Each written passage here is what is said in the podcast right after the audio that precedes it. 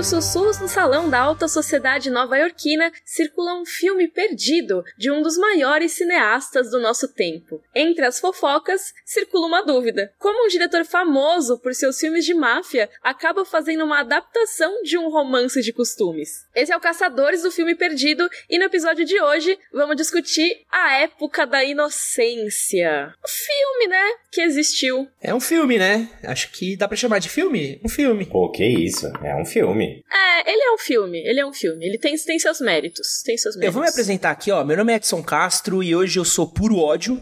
Quero dizer que aqui é só raiva. Não fazia tempo que um filme não me fazia passar por sentimentos tão extremos. Nossa. Parabéns pela escolha, Gustavo Cruz. Bom, então já aproveita para me apresentar. Eu sou Gustavo Cruz e que prazer saber, né, que Scorsese pode mexer com as emoções das pessoas de formas diferentes.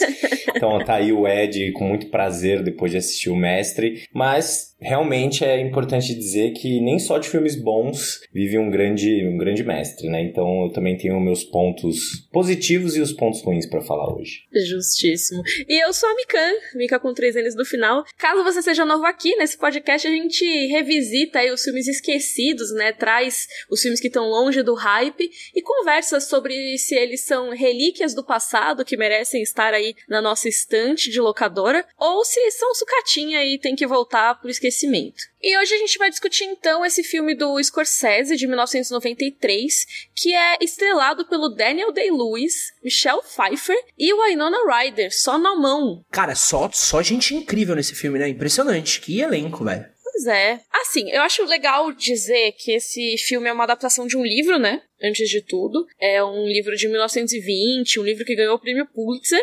Mas ao mesmo tempo, eu acho que ele tentou ser fiel demais ao livro. Eu não li o livro, então não sei, mas por favor me corrijam se eu estiver errada, pessoas ouvintes que leram esse livro. Só que tem uns trechos de narração que eu imagino que ele tenha pego do livro. Ah, dá, dá essa sensação muito forte. É, ou pegou do livro ou pegou do inferno, né? Ele pode ter escolhido aí um dos dois lugares, que a parte mais chata desse filme é a narração, que, meu Jesus Cristo. É, eu ia comentar isso, que eu acho que a pior parte desse filme é a narração. Eu me senti vendo a primeira versão zoada lá do Blade Runner. Nossa, boa comparação. Pode Mano, crer. perfeita comparação, Pode Miriam. crer, pode crer. Só que sem ser legal, sabe? Tipo, porque, assim, não que a primeira versão do Blade Runner seja legal a narração em si, mas, assim, tinha outras coisas legais. Nesse caso, tava só a narração descrevendo os pratos do dia, sabe? Uhum.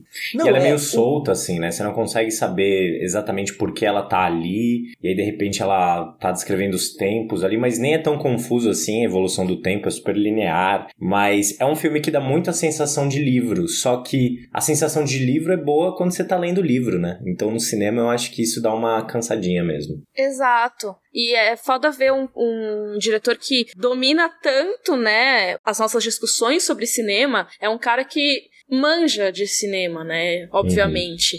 Então, ele sabe o poder de cada uma das mídias. E essa coisa de misturar o romance com o filme, não sei, não, não ficou muito legal, não. né, pra quem não conhece a história do Época da Inocência, ele conta a história de um maluco ricaço em Nova York aí uns anos atrás, que ele vai casar com uma mina aí, e aí ele se apaixona pela prima dela, e a alta sociedade julga a prima dele, e aí fica aí duas horas de punheta sobre se eles vão ficar junto ou não, e o máximo que tem é mãozinha no joelho. E, mano, eu acho que eu descobri o tipo de filme que eu odeio, gente. Eu, eu não gosto de romance de costume, cara.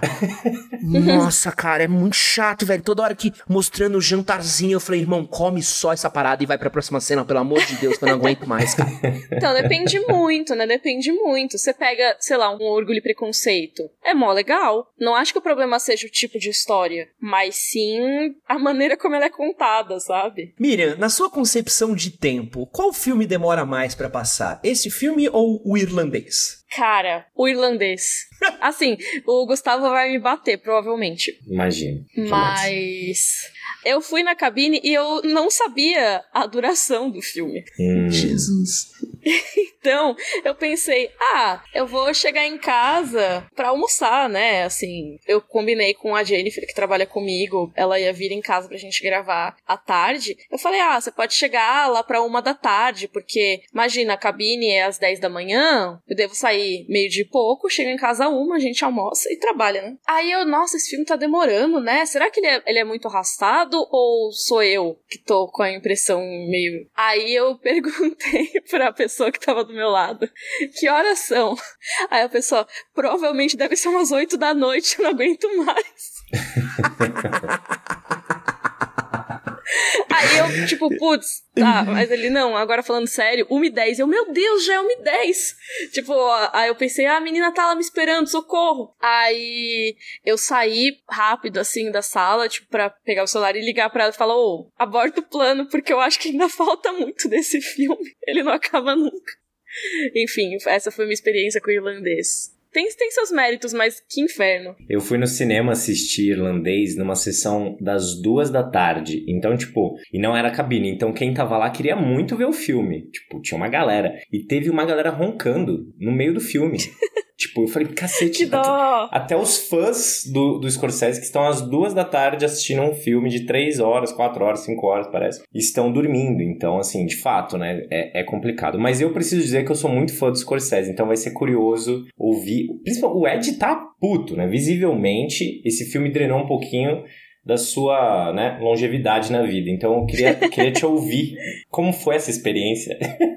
Mano, é que para mim foi muito assim, eu fui felizão, porque eu adoro Scorsese, cara. Tipo, apaixonado por ele. E eu acabei de ver faz pouco tempo o Rei da Comédia. Filmaço. Então eu fui para esse filme já abertão. Tipo, eu, eu, não gosto do irlandês, mas eu, eu, eu, entendo o que ele quis fazer. Sim. Não sim. gosto, mas entendo. E aí quando você falou para mim que tinha um Scorsese, que eu nunca nem tinha ouvido falar, eu falei, pô, que da hora, né? Um filme do maluco que eu nunca uhum. nem ouvi falar. Vambora, né? Que legal conhecer ele. Uhum. Eu não acho esse filme mal feito. Eu acho que esse filme, no que ele quer ser, ele é muito, muito bem feito, assim ele é um romance de costumes muito bem feito, ele aparenta ser uma adaptação do livro muito bem feita, ele tem toda aquela brincadeira com os quadros, não sei se vocês repararam que tem uma hora que tem os quadros e às vezes eles estão em poses de quadros antigos, uhum. tem toda uma estética de pintura, porque o cara é um apaixonado por artes, eu acho que ele tem os seus méritos, só que é um filme que acho que hoje em dia, para mim, minha, minha, o meu cérebro derretido por filme da Marvel, eu não consigo mais ver, cara. Eu tava, eu tava sufocando assistindo esse filme. Deu uma hora, eu falei, não, que bom que tá acabando já, né? Aí quando eu olhei assim, tinha mais uma hora e meia, eu falei, Jesus Cristo, me arrebata daqui, velho. E acho que ele é muito sobre nada. A discussão central do filme, a tensão, é tão uma coisa tipo, ok, eu já entendi isso faz duas horas, pelo amor de Deus muda de assunto, que eu não aguentava mais, cara. Eu questionei se eu gosto de cinema assistindo esse filme em algum momento. Acabou o podcast, é isso. Nunca mais vai ver um filme. Você que é fanboy do Scorsese, conta pra gente como é que é. Porque esse filme não tem nada a ver com o Scorsese. Você pensar em, mano, Taxi Driver, Toro Indomável, Bons Companheiros, Cassino, Gangues de Nova York, aquele Hugo Cabré. Uhum. Os filmes mais diferentes, não tem, mano, nada a ver.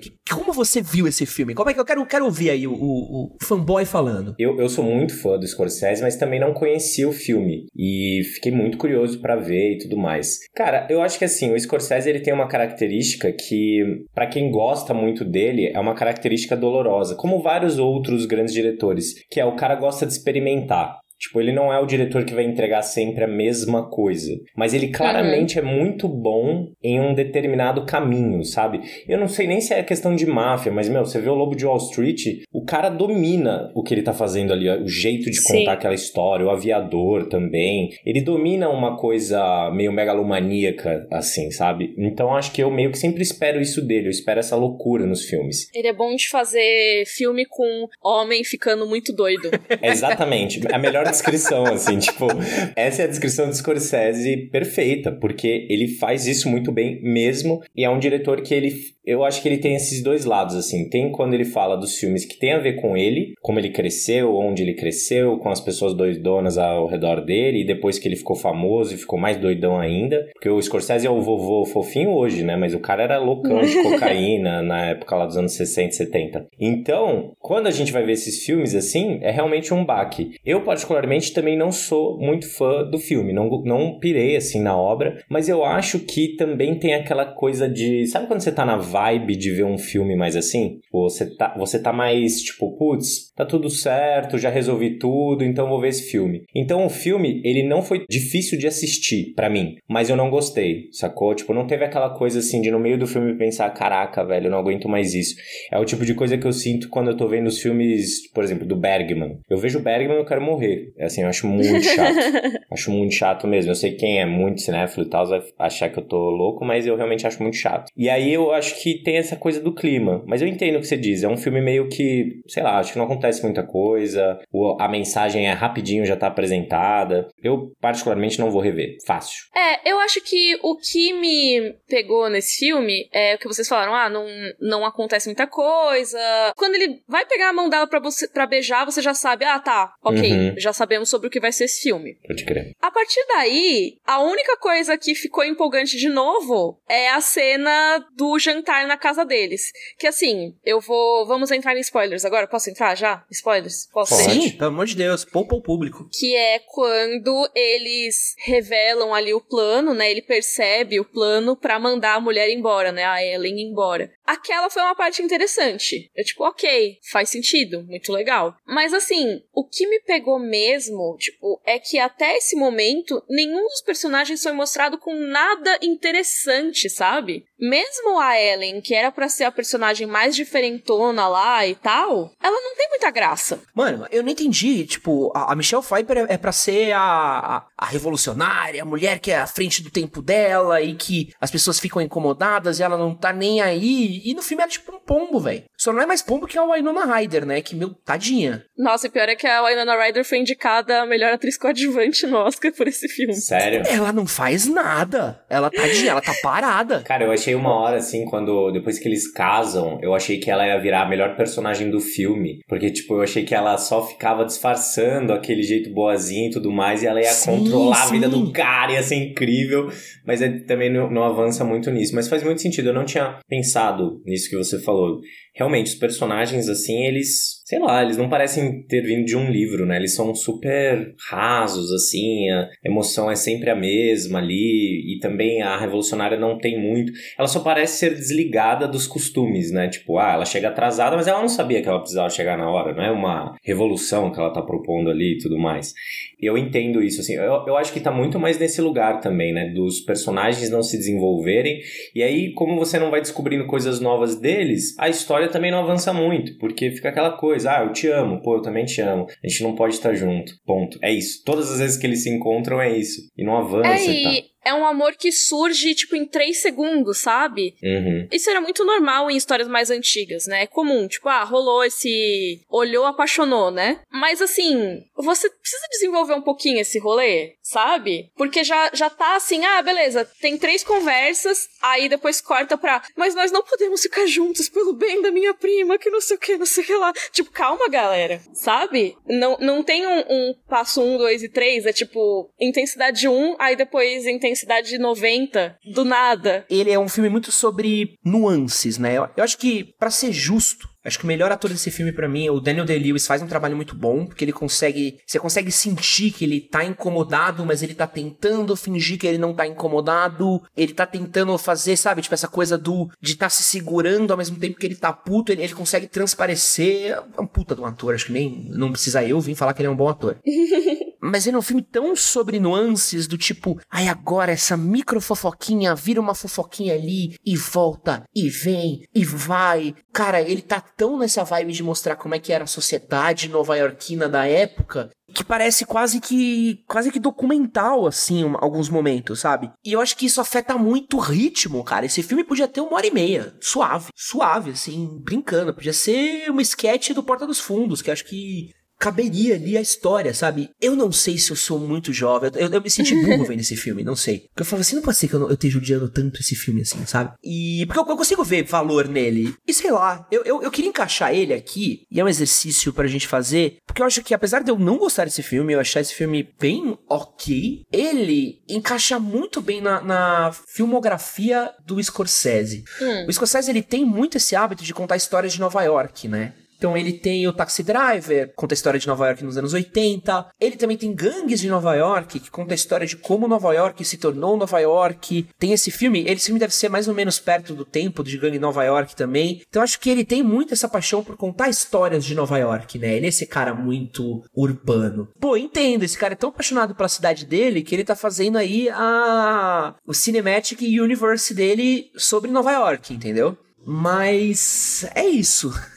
É isso que eu consigo me apaixonar, sabe? Por esse filme, de eu ver valor. Tô viajando, vocês acham? Não, cara, faz todo sentido. Eu piro no, no Scorsese, em diretores como Scorsese, porque eles conseguiram chegar em um nível, assim, de contar histórias que, que elas não só têm um alcance muito grande, mas elas são muito pessoais. Teve até, né, no Oscar, o, o, o Bong Joon-ho citando aquela frase do Scorsese, né, sobre os filmes serem pessoais para aí sim, né, conseguirem chegar e serem mais criativos e tudo mais. Não lembro a frase exatamente. Mas o Scorsese é muito isso, cara. Tipo, se você pega a filmografia dele, ele tá sempre falando de Nova York, ele sempre tá falando de fé, ele sempre tá falando dos costumes das pessoas, da loucura. Ele faz isso muito em documentário também, né? Tem o Italian American, se eu não me engano, que é ele entrevistando os pais dele, que estão sempre nos filmes também. Então ele é um diretor que sempre tá colocando um pedacinho dele nas obras, sabe? Eu acho isso surreal, assim, acho isso muito legal. Nem sempre sempre vai ser assim o resultado mais emocionante possível. Mas a sensação que eu tenho assistindo esse filme é que é um diretor de calibre já, né, muito forte,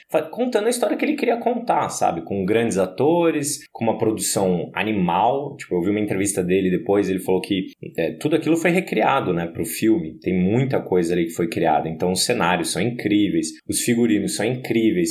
Eu, eu não sou o tipo de pessoa que costuma pirar num filme só porque ele é tecnicamente muito bem executado. Não piro. Eu prefiro boas histórias e experiências realmente bacanas. E é claro que a técnica ela só melhora a coisa, mas não carrega. Então foi essa sensação que eu tive assim vendo, sabe? É o cara que ele ama a cidade que ele cresceu e ele investiga essa cidade, sabe? E ele faz isso através dos filmes. Então é realmente muito louco. O Gangs de Nova York saiu em 2002. Então o cara tem esse jogo né, sobre a cidade a cada década, assim. É muito louco, tanto em documentário quanto também na obra como um todo. Então pode ter sido um dos pontos principais para ele ter se interessado pela obra, né? Mas tem até uma coisa curiosa. Ele fez um musical chamado New York, New York, que quase flopou eternamente a carreira dele também é uma consequência de ser tão experimental, né? Às vezes o cara vai fazer grandes filmes e, depois, e às vezes não. Logo depois, em 95, ele fez Cassino. Então é muito doido. O cara sai desse filme pra Cassino depois. É isso, quando você experimenta, às vezes você acerta em cheio, às vezes você erra, e acontece, né? Uhum, total. Então, eu acho que faz realmente sentido isso de ele explorar Nova York de vários ângulos. Nesse caso, seria a Nova York aí do fim do século XIX, né? Mas assim, uma coisa que eu acho que poderia ter ajudado muito a retratar essa sociedade seria colocar mais peso nas coisas. Porque assim, a gente vê as fofocas acontecendo no filme, né? Então, a tal pessoa fica mal falada, ah, então o cara trai a mulher, ah, nossa, ele é realmente um safado, hein? Mas assim, a gente não vê efetivamente, assim, pelo menos na minha opinião, a vida da pessoa ser completamente destruída por causa de uma fofoca, entendeu? Eu sei que ele é um filme que ele é, assim, pensando em nuance, ele é muito sutil, né, em várias coisas. A sutileza é uma, é uma coisa muito importante nele, mas ao mesmo tempo, eu fico vendo eles entrarem em pânico por várias coisas que o filme não mostra pra gente quão tensas são, sabe? Não sei se vocês tiveram essa impressão também. Cara, faz total sentido, assim. E eu acho que, como ele quer mostrar essa sociedade de Nova York aí do fim do século XIX, essa sociedade de gente rica e tudo mais, e ele quer, imagino que criticar esse, esse modo social, ele talvez tivesse que ser um pouco mais enfático na crítica. Sim. Sabe que filme faz isso melhor, Miriam? Hum. Meninas Malvadas. Sim. ハハハ。Meninas Malvadas é um filme sobre fofoca, sobre um grupo social que vive num contexto e como as fofocas e as relações dessas pessoas afetam a vida delas. E funciona benzão. Eu acho que o problema não é ser um filme sobre. Tipo, eu acho que a Miriam foi muito, muito certeira nisso, cara. Eu acho que falta, falta muito peso, falta muita. Falta dar uma ênfase pras coisas pra gente se sentir preocupado, assim. Tipo, o Daniel Lewis, ele. O jeito como ele começa o filme, ele termina, cara. Tipo. Frustrado. No estilo de vida dele, sabe? Tipo, ele era frustrado, ele terminou frustrado e é isso aí. É. E eu achei o final muito bonito. Preciso, preciso vou, vou tentar ver o lado bom da vida aqui. Eu achei o final bonito. Eu achei legal essa coisa dele ir embora, dele não querer rever ela. Eu achei. Achei corajoso, assim. Falei, pô, que legal. Sim. Tipo... A parte final eu acho da hora. Tipo, o plano da May e a parte dele não querer encontrar e tudo é legal. Eu gosto também. Eu senti falta, muita falta, de uma coisa que o Gu falou assim, do tipo, da Winona Ryder ser mais vilã de novela, sabe? Tem um twistzinho, né?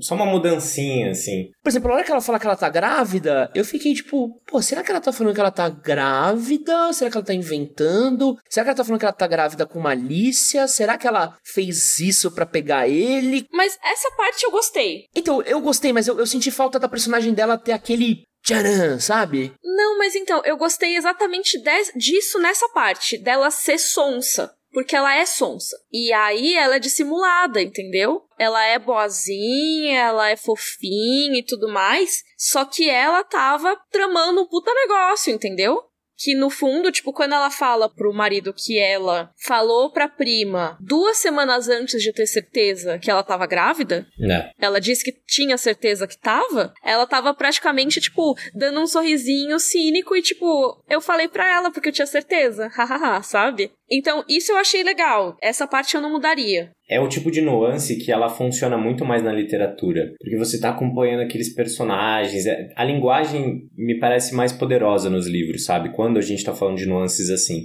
Mas tem filmes que conseguem retratar isso e que eu acho que não é necessariamente a época ou até mesmo a questão de não ter aquela estrutura, né? Tipo, ah, um clímax no final. Uhum. Por, por, exemplo, tava assistindo o um filme e pensei, cara, eu adoro, por exemplo, Barry Lyndon, do Kubrick, que é um filme bem criticado por uma galera, porque é um filme lento e tudo mais. Só que, meu, nas relações entre os personagens, a coisa é muito pesada. Esse mundo da fofoca, esse mundo da alta sociedade e tudo mais, realmente tem um peso. Tipo, o cara chega no topo e depois ele cai. E quando ele cai, ele cai mesmo, sabe? Tem uma consequência ali para as atitudes. E eu acho que isso gera um envolvimento maior com os personagens. E o ator nem é tão bom quanto o Daniel Day-Lewis, mas eu fiquei com a sensação de que o Daniel não tinha tanto material para trabalhar, assim, sabe? Com personagem. E ele ainda faz uma interpretação muito potente, porque é o que o Ed falou, né? Você percebe o incômodo dele, percebe que uhum. ele tá muito incomodado com a parada. A sensação que eu tive, que, tipo, pra... raramente eu tenho essa sensação com o Scorsese, e foi logo com... no comecinho do filme, é que eu acho que ele usou muitas linguagens diferentes no filme, sabe? Eu, eu fiquei com a uhum. sensação de que ele não se decidiu, tipo, ah, esse filme vai ser feito nessa pegada aqui, porque ele muda muito, e aí ele usou uns efeitos super, sei lá, eu sei, é a coisa, né? Ele tá experimentando. Mas na cena final, cara, quando ele imagina ela no lago, na praia de novo, uhum. que tem aquele recorte muito esquisito. É horrível! Eu voltei essa cena umas três vezes para ver se era isso mesmo. Dá tipo um fadezinho e aí ele fica meio recortado, né? Essa parte eu fiquei, como assim? Você não usou isso no resto do filme, vai usar agora? Não, é muito estranho. E, e ele faz várias escolhas assim esquisitas. Acho que a melhor demonstração disso é a primeira cena, a sequência lá da ópera, que, mano, a câmera não para um segundo e ela vai pra frente, vai para trás, vai pro lado, vai para cima, vai para baixo, e aí faz o fade com uma coisa com outra, você fica, meu Deus do céu. E ele tem um pouco isso o filme inteiro, assim. E, e eu nunca tive essa sensação com o Scorsese, sabe? Do cara tá forçando a linguagem em várias formas. A própria narração do filme aparece do nada. Mano, do nada, velho, do nada. Uma voz lá que, sei lá, é, eu posso ter perdido isso, mas de quem é aquela voz dentro da história? Exatamente. Eu fiquei pensando nisso e eu até fiquei, cara, será que no final do filme vão revelar que é tipo a filha deles contando a história? Uhum. Eu até tentei pensar se era a própria Ellen contando, sabe, para alguém. Mas não, é só uma narração, pelo que eu entendo. Tipo, eu achei muito sem pé nem cabeça essa narração. E até porque ela é desnecessária em vários momentos. Tem assim alguns momentos em que ela até explica o que o personagem tá sentindo, o que o personagem é, o que o personagem pensa. Eu fico, nossa, sabe? A, cadê a primeira regra do mostre não fale, sabe? Eu acho que tem umas coisas nesse filme que eu acho muito massa. Por exemplo, eu adoro quando ele tá mostrando as cartas e as cartas são os personagens falando, olhando pra câmera. Ah, isso é ótimo. Que isso é uma coisa que ele faz uhum. em outros filmes também. E eu, puta, eu não canso de ver isso. Eu acho isso muito massa. Isso é legal. Isso eu acho muito legal. Mas eu, eu, eu concordo muito nisso, assim. Eu acho que ele tava tentando mostrar que ele era capaz de fazer algo muito diferente dos filmes de máfia, sabe? Acho que o Scorsese, ele tem alguns filmes dele que ele para e ele mostra que ele é capaz de outra coisa, assim, Hugo Cabré. Cara, o Hugo Cabré é ele mostrando que ele é capaz de fazer um filme 3D. infantil. 3D infantil, que é um filme infantil super darks, né? Eu queria enquadrar esse filme daqui num fenômeno que aconteceu nos anos 90, um fenômeno muito específico, mas é um fenômeno que eu gosto muito. Em determinado momento dos anos 90, e eu vou falar quem eu acho que é o culpado por isso, virou uma moda em Hollywood as adaptações de filmes clássicos de livros, de adaptações de literatura. Então a gente teve algumas adaptações bem grandes, assim. A gente teve Frankenstein com Robert De Niro no papel principal, tivemos Três Mosqueteiros, O Homem da Máscara de Ferro, o Jardim Secreto, A Princesinha. E eu acho que um dos caras que criou um pouco desse buzz, assim, foi um pouco do Francis Ford Coppola com o Drácula dele, né? Uhum. Dessas adaptações mega fiéis de clássicos de literatura. Então eu sinto que nos anos 90 teve um resgate desses filmes baseados em obras, em livros muito forte. Uma coisa que eu acho que a gente não tem mais hoje em né? Hoje em dia é só quadrinhos e, e, e sei lá, e franquias. Eu vou, vou, discordar, hein, Ed? Acho que essas adaptações sempre estiveram por aí. E continuam. É, a gente tava falando antes da gente gravar, eu tava conversando com o Gustavo sobre Adoráveis Mulheres.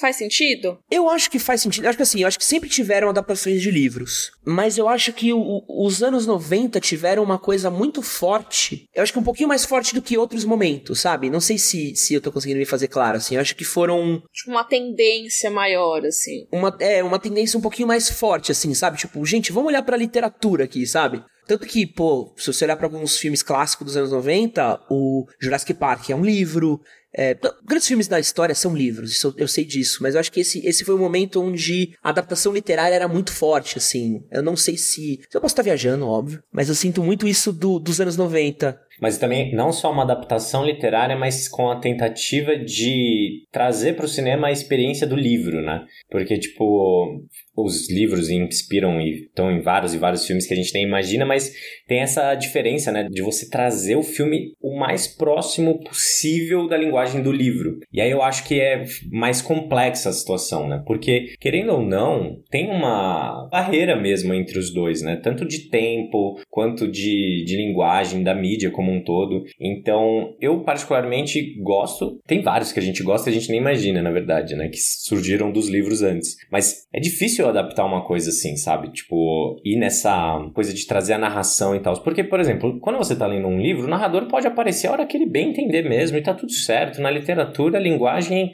ela já, já tá muito mais avançada do que a linguagem do cinema. Só que nos filmes, cara, não sei, sabe? Talvez a gente ainda tenha que se acostumar com essas diferentes linguagens assim, mas eu sinto que tem uma barreira, sabe? Aquela falta de numa história como essa que, querendo ou não, é uma história clássica, né? Mas numa história como essa, você vendo o filme, você espera um pouco mais de mudança de chavinha, né? Pô, você quer ali um clímax, você quer que aconteça alguma coisa um pouco diferente, ou que o personagem demonstre uma característica nova. Né? Então acho que no cinema isso pesa demais, assim, acho que pesa mais do que no livro, sabe? Eu acho que esse filme, ele tem um clímax, né? Mas para mim a questão do narrador foi o que foi trazido da literatura que mais me incomodou, porque realmente esse narrador, assim, a narradora, né, uma voz feminina, mas para mim foi sem pé nem cabeça. Eu achei que não acrescentou quase nada ao filme, inclusive distrai, atrapalha. Mas eu queria trazer aqui, já que a gente tava falando de adaptações, né, de livros é, em filmes, eu queria trazer um filme de 88, que também é sobre uma história de época, também fala sobre tensão e sobre o poder da fofoca para destruir uma pessoa e sobre como é importante manter as aparências e tudo mais, que é Ligações Perigosas. Que é um filme que eu acho que teve muito sucesso em trazer uma história do livro para as telas de uma maneira interessante, sabe? O livro é maravilhoso, tá? O livro é dos, an é dos anos 1700, assim, né? Século XVIII. E aí tem o filme que, inclusive, tem a Michelle Pfeiffer. Sim, mas, mas isso não é o mais impressionante. O mais impressionante é o John Malkovich com cabelo. Sim. não, e o John Malkovich tá fazendo um baita sedutor, né? Que é o Valmont. Assim, quem não viu esse filme, ele é muito legal. A história é basicamente a personagem da Glenn Close criando todo um esquema junto com o Valmont, né, que é o personagem do John Malkovich, para ferrar a reputação da personagem da Uma Thurman no filme. E aí tem uma outra personagem, que é a personagem da Michelle Pfeiffer, e se envolve com o personagem do John Malkovich, se eu não me engano. Eu não lembro exatamente quem é quem exatamente na história, mas assim, é uma baita história sobre essas tensões sexuais, essas tensões amorosas e sobre como um não poderia se envolver necessariamente com outro e sobre como isso poderia arruinar uma reputação. E você vê no filme que isso tem realmente consequências, sabe? As coisas têm consequências, até dramáticas demais, talvez vocês possam me dizer, mas eu acho que é uma maneira de criticar os costumes de uma sociedade dessas de fofoca muito mais eficaz do que foi o A Época da Inocência, para mim, sabe? Posso viajar no tempo um pouquinho pra frente, Miriam? Pode. Um filme mais recente que é a mesma pegada e que eu recomendaria muito mais do que A Época da Inocência. Hum. Desejo e Reparação. Ah, sim. Que é exatamente muito disso, assim, é como uma fofoca destrói a vida de várias pessoas. Que, aliás, tem um dos planos mais, sequências mais bonitos da história do cinema, né? Que é para você sentar no chão e se acabar de chorar. Já viu esse filme, Gu? Não. Cara, esse filme você ia morrer vendo ele, cara, também. Ainda não vi também. Gente, é maravilhoso, assim. Ele conta a história de, de um casal que é apaixonado pelo outro e eles vivem meio que um romance proibido, assim. E aí, a irmã mais nova da, da menina, que é o casal principal, ela inventa uma fofoca sobre eles. Só que acaba que essa fofoca acaba perdendo um pouco de proporção. E ela acaba, tipo, crescendo, crescendo, crescendo. E aí acaba que, que acaba tendo umas consequências muito loucas dentro da história pro casal, tá ligado? E ele tem, tipo, exemplo, é um filme que tem narrador. Ele é um filme que ele tá sendo contado com um narrador em off. Que tem essa coisa da fofoca, da sociedade. Ele mostra como era a sociedade naquela época, no começo do século XX. E eu acho que também é um filme que nem esse que você falou, Mi, que eu quero muito ver, fiquei muito curioso para ver. É um filme que é muito mais competente em criar uma tensão, em criar um, um, um, desespero, em você ver, tipo, as consequências de cada uma daquelas conversas, daquelas fofocas que se espalhavam, sabe? Uhum. É, eu gostei que a gente usou esse filme para indicar outros filmes bons. Sim. Posso indicar um filme não bom que tem a ver com o que eu falei antes do Ligações Perigosas também? Orgulho, Preconceito e Zumbis. Não, apesar de Orgulho e Preconceito ser muito bom, recomendo, mas assim, o Ligações Perigosas, como eu falei, ele é uma adaptação de um livro, né? Uhum. E tem uma outra adaptação desse mesmo livro que é muito mais recente e que talvez vocês já tenham visto passando na TV, que é Segundas Intenções. Puta que pariu! Não queima filme? Não queima. não queima filme que a gente vai falar nesse podcast aqui, não. E, cara, Segundas Intenções, apesar dele não ser um bom filme. Não, não, não se atreva ele traz uma trama, uma ideia geral que é excelente, né? E que é exatamente sobre isso. Por quê? Porque é uma adaptação dessa história e traz para os dias de hoje, né? Dos dias de hoje, tipo, dos anos 90 e anos 2000, mas enfim. Recomendo, não sei se eu recomendo, mas é caso você não queira ver o filme antigo por algum motivo, você pode ver esse que não é bom. Esse daí foi um fenômeno que aconteceu nos anos 90, que foram as adaptações de clássicos da literatura para filmes adolescentes que a gente teve Emma com Patricinhas em Beverly Hills, teve esse filme, teve 10 Coisas que Eu Odeio em Você, que é baseado em Shakespeare. Uhum. Tiveram dezenas de filmes que eram clássicos da literatura, só que com uma roupagem teen. pop, né? Uma roupagem teen. Eu era apaixonado por esses filmes. O Romeu e Julieta do DiCaprio, não sei se vocês lembram. É muito louco. É o Romeu mais Julieta. Nossa, esse filme é um... Eu sou apaixonado por esse filme. Esse filme, Baz Luhrmann, pra mim, é, é, é Deus no céu, Baz Luhrmann na terra. esse filme é pra você usar droga e assistir e derreter, sabe? Que isso. E tu, tu, lembra desse filme? Vocês lembram? Vocês assistiram? Eu assisti. Muito bom mesmo. Eu não assisti. Eu gosto muito de Shakespeare, né? O meu, meu TCC no teatro foi sobre Shakespeare. E o Romeu e Julieta é um filme que ele é impressionante como ele adapta fielmente o texto do Shakespeare. Ele é muito, tipo, segue a risca, assim, métrica, tudo. Só que ele dá uma linguagem pop pro filme. Então, ao invés dele ter espadas, eles têm armas. É, quando ele fala que ele tá embriagado de amor pela Julieta é porque ele tomou LSD. Hum. Então tem, tipo, umas, umas loucuras do Baz Luhrmann, assim, que é uma loucura, assim, é, é, é uma experiência ver esse filme. Gente, vocês separaram que faz, sei lá, uma meia hora que a gente tá falando sobre outros filmes em vez de falar sobre a época da inocência. Era isso, era isso que eu tava pensando agora. Eu falei assim, eu, eu, e, e a época da inocência, gente? cara. Pois é, né? Olha só o tanto que outros filmes que a gente viu anos atrás nos marcaram a ponto da gente trazer uma recomendação aqui. E sobre esse filme, sei lá, eu não senti muita coisa com ele, sabe? O Scorsese faz filme demais? Vou fazer uma pergunta aqui. Não, faz Ele faz filme demais. Ele, to, todo pouco. ano ele lança um filme novo, não é? Não, esse é o Woody Allen, pô. Que esse faz filme demais mesmo. Nossa, o Woody Allen, sim. É que o cara, ele fez muito sucesso fazendo um tipo de filme, que é o filme da máfia. Ele é super conhecido por isso. Uhum. Filme de máfia e, como é que você falou? Do... Homem ficando doido. Do homem ficando doido.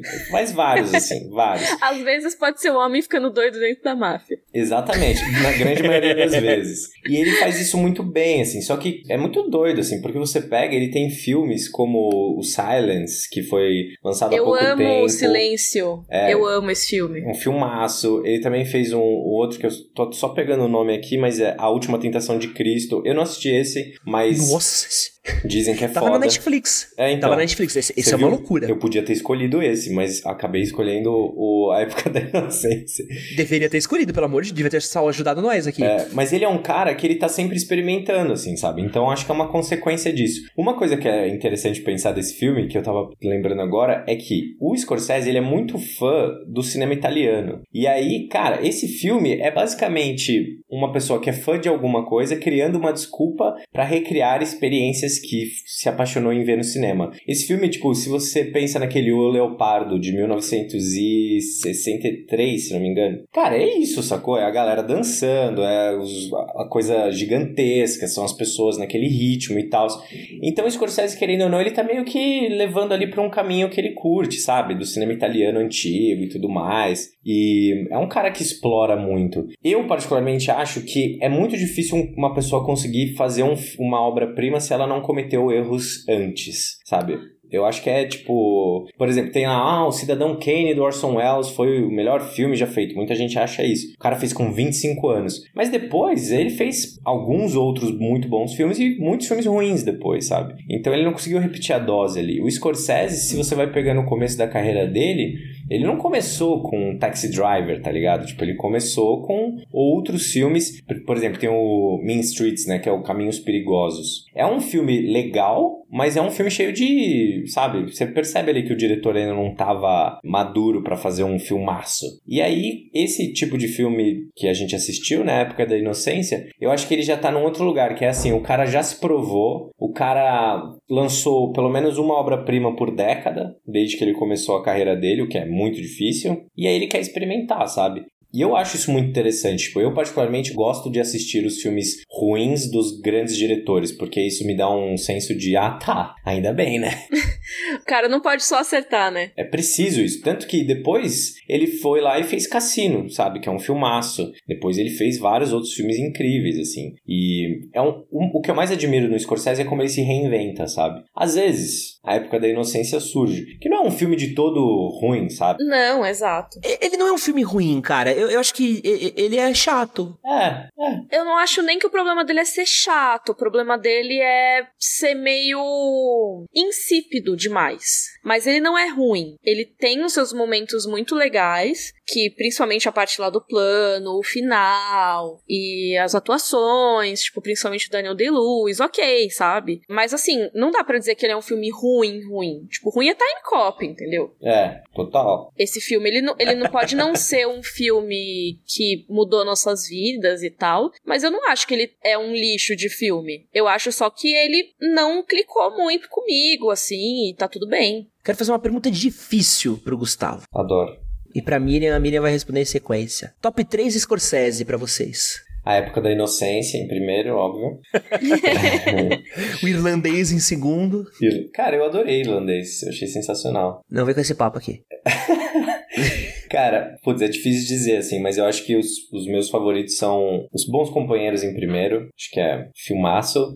Toro Domável em segundo, acho um absurdo também. E, putz, Acho que Taxi Driver em terceiro, cara. Alguma, eu tô comentando alguma injustiça e provavelmente semana que vem eu pense diferente, mas são os que estão vindo na cabeça agora, assim, de imediato. São os filmes que você assiste e fala, meu Deus do céu, quem fez isso? Miriam. Ah, é difícil. Talvez eu esqueça de alguma coisa, mas ó, eu gosto de Taxi Driver. Não sei se é necessariamente nessa ordem, tá? Silêncio, que a gente falou aqui, eu gosto muito desse filme. Filmão. E terceiro, acho que o Toro Indomável. Mas assim, depois do Coringa eu acabei vendo o Rei da Comédia. E eu achei bem da hora também. É bem da hora, né? Uhum. Mas eu ainda acho que, que o Toro Indomável ainda tá no pódio.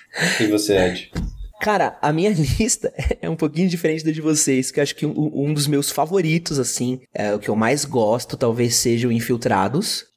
Muito bom. Eu botaria, ai, Bons Companheiros em segundo lugar, adoro Bons Companheiros. E em terceiro, eu estaria muito entre Ilha do Medo e o Lobo de Wall Street, sabia?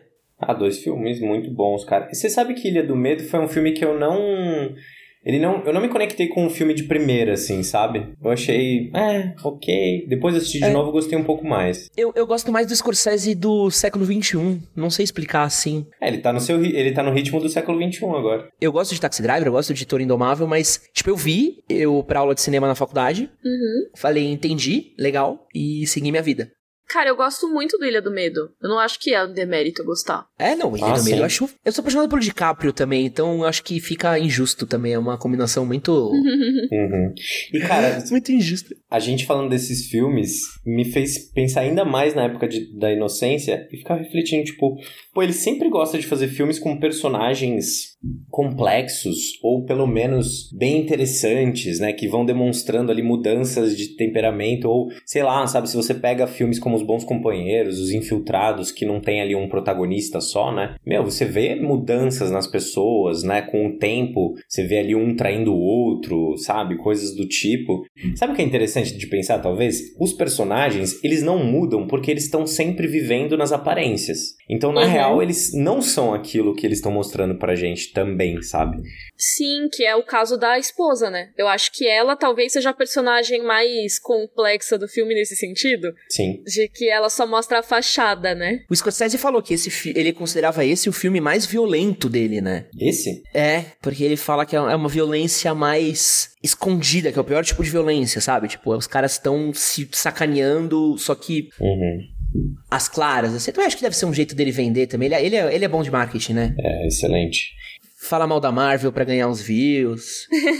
É, faz sentido. Se você pensa assim no personagem do Daniel Day-Lewis, ele tá em, né, agonia o filme inteiro. Ele sempre tá com agonia. É por isso que eu falei no começo que eu acho que esse filme, ele depende muito da vibe que você vai assistir, sabe? Porque assim, se você acabou de sair da internet, tipo, pô, hoje em dia a gente tá assistindo tudo com a velocidade, né, 1.5, 2, a gente tá sempre nesse ritmo frenético. Se você sai de um dia desses, assim, gente- por exemplo, os três aqui trabalham com a internet, né? A gente sempre tá consumindo conteúdo, estudando e tal, provavelmente em uma velocidade mais acelerada do que o normal. Cara, se você senta depois de um dia desse pra assistir esse filme, é uma quebra assim muito forte, sabe? E eu até vi que agora na Netflix dá pra você assistir mais rápido. Eu falei, nossa, que absurdo, cara. Porque isso vai mudar completamente o filme, sabe? Esse foi um filme feito pra ser nesse ritmo mesmo, porque ele tá te transportando pra aquela época, sabe? Eu tenho certeza que pra alguém que nasceu em Nova York, sabe, deve ser uma experiência muito legal ver um filme desses assim, cacete, olha como era isso aqui. Até pra gente tem essa, esse ponto como um ponto bacana do filme, né? Ver a evolução de uma cidade e tal. Assim, ele não mostra muito Nova York fora das casas das pessoas, né? Eu achei que ele mostra ali, tipo, em umas três vezes, assim, sabe? Que, que é bem surpreendente, porque você pensa, pô, Nova York, você já tá esperando uma cidade muito grande. Acho que tem uns três planos bem abertos, assim, que você fala, caraca, é bem no início. Tipo, tem um- uma casa Aham. e não tem nada em volta, sabe? Ah, sim, mas não tipo, ah, como é a vida nessa cidade? Porque Uhum. ainda assim é muito algo particularíssimo desse grupo muito minúsculo de pessoas. Sim, sim. Que tem um estilo de vida que é muito deles e que não é vivido ao redor da cidade em geral, né? Ah, sim. É, eu acho que talvez ele, ele explore mais isso em gangues de Nova York, né? Aí sim ele vai pra, pra mostrar o dia a dia. Porque Nova York até hoje tem isso, né? Essa galera que é, mano, que eles vivem um outro, uma outra realidade Sim. de todo a mundo. A galera do Gossip Girl, né? É, a galera do Gossip Girl, os donos dos prédios, né, dos hotéis e tudo mais. Tendo isso em mente, chegou a hora da gente responder a pergunta pelo qual esse podcast foi criado? Bora. E aí, relíquia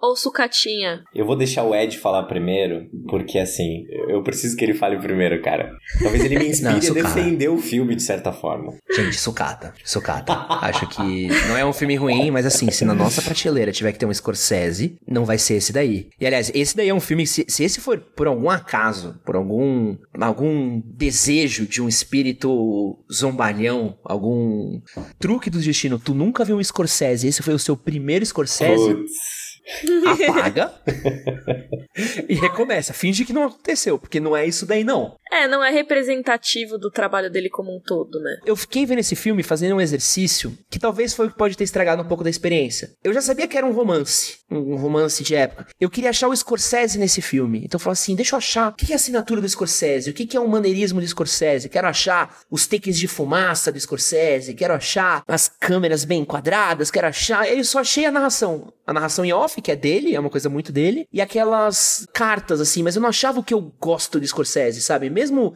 quando tem um plano sequência, é um plano sequência que eu ficava tipo, nah, né. Uhum. Então acho que esse filme é, é, uma péssima porta de entrada pro trabalho do Scorsese, apesar de não ser um filme ruim, mas acho que esse é um, é, não é o cartão de visitas que eu quero que nossos frequentadores do nosso museu de filmes encontrem. Boa. É, eu também acho. Eu acho que, assim, se for para escolher Relíquia ou Sucata, acho que ele vai pra Sucata mais pela questão de realmente não ser um filme que eu curti, que, tipo, eu recomendaria, eu veria de novo. Assim, de novo, não quer dizer que ele é ruim. E eu, inclusive, acho que na nossa coleta seletiva ele não deve ficar na mesma lata que o Time Cop, por exemplo.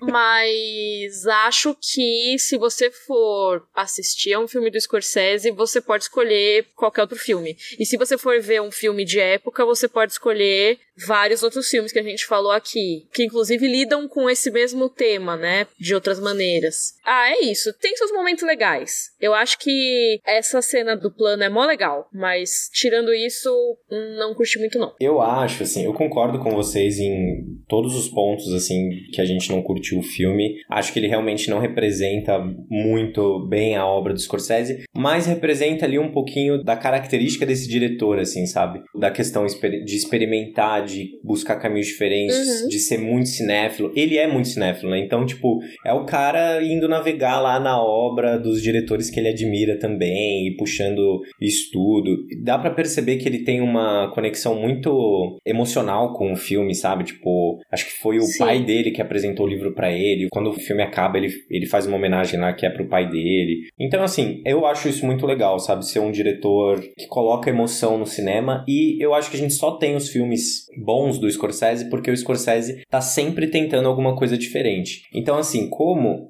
eu, pelo menos até agora, nos episódios que a gente gravou, eu coloquei o Time Cop na sucata e eu deixei o Caldeirão na prateleira, eu vou defender igual eu defendi o Caldeirão, que eu acho que é importante a gente reconhecer os altos e baixos, assim, sabe? Então, não é o filme que eu daria na mão da pessoa para assistir pela primeira vez, não estaria nem no meu top 15 do Scorsese ou qualquer coisa do tipo. é, mas porque mas é uma boa, é um bom sinal, sabe? Porque o Scorsese tem muitos filmes legais, muitos filmes bons mesmo. Então, assim, é um filme que ele tem as suas qualidades, mas não se sustenta, no fim das contas, assim, na questão de, putz, é uma história muito legal de ver e tal. Mas como vocês dois já votaram na sucata, eu vou deixar ele na prateleira, porque aí eu saio aqui ileso da, de colocar o, o Scorsese na sucata. Então eu vou sair aqui de fininho. Mas não é assim que funciona, não. Não é votação? Não, é por maioria simples aqui se vai pra prateleira ou não. Ah, não, mas pode ser talvez uma coisa meio de escala de cor, assim, sabe? Ele tá mais próximo da sucata do que da prateleira. Isso quer dizer que ele tá, tipo, nos fundos ali da loja, sabe? Mas eu acho que até o Scorsese não apresentaria esse filme primeiro, ou apresentaria porque tá cansado de falar dos outros. Mas assim, sabe? Não é um filme que as pessoas vão lembrar, assim, nossa, vamos pegar toda a obra do Scorsese aqui. Mas... Cara, posso falar um bagulho pra vocês? Impressionante desse filme, Hum. uma trivia, desculpa cortar, Gu. De boa? Esse filme tava naquele livro Mil Filmes pra Ver Antes de Morrer, Uhum. e ele tava na é lista o do Roger que aí você Ebert. morre depois. É, pra você morrer de tédio, né? É o, e ele tava na lista do Roger Ebert de 150 melhores filmes da história, irmão. Uhum. Então É. ouçam, por favor, quem entende de cinema, não a gente. É, cara, eu, eu acho que assim, tipo, eu entendo tanto quem não vai curtir quanto quem curte. É que é aquilo, tipo, o filme tecnicamente, ele é muito bom. Tipo, a linguagem dele é muito bem executada, né? Nas áreas, ah, a direção de arte é muito legal. Uhum. Só que você tem que pensar, tipo, no nosso caso aqui, a gente tá montando uma prateleira pra galera de, tipo, o filme é bom, precisa ser lembrado, ou ele é sucata, né? Não é aquela coisa, ah, não, a direção de arte é fantástica e tudo mais. Na minha opinião, é um filme que, que merece ser lembrado, mas assim, na nossa, no nosso museu, assim, ele não seria o filme que eu apresentaria com maior, sabe? Nossa, você tem que ver esse filme do Scorsese.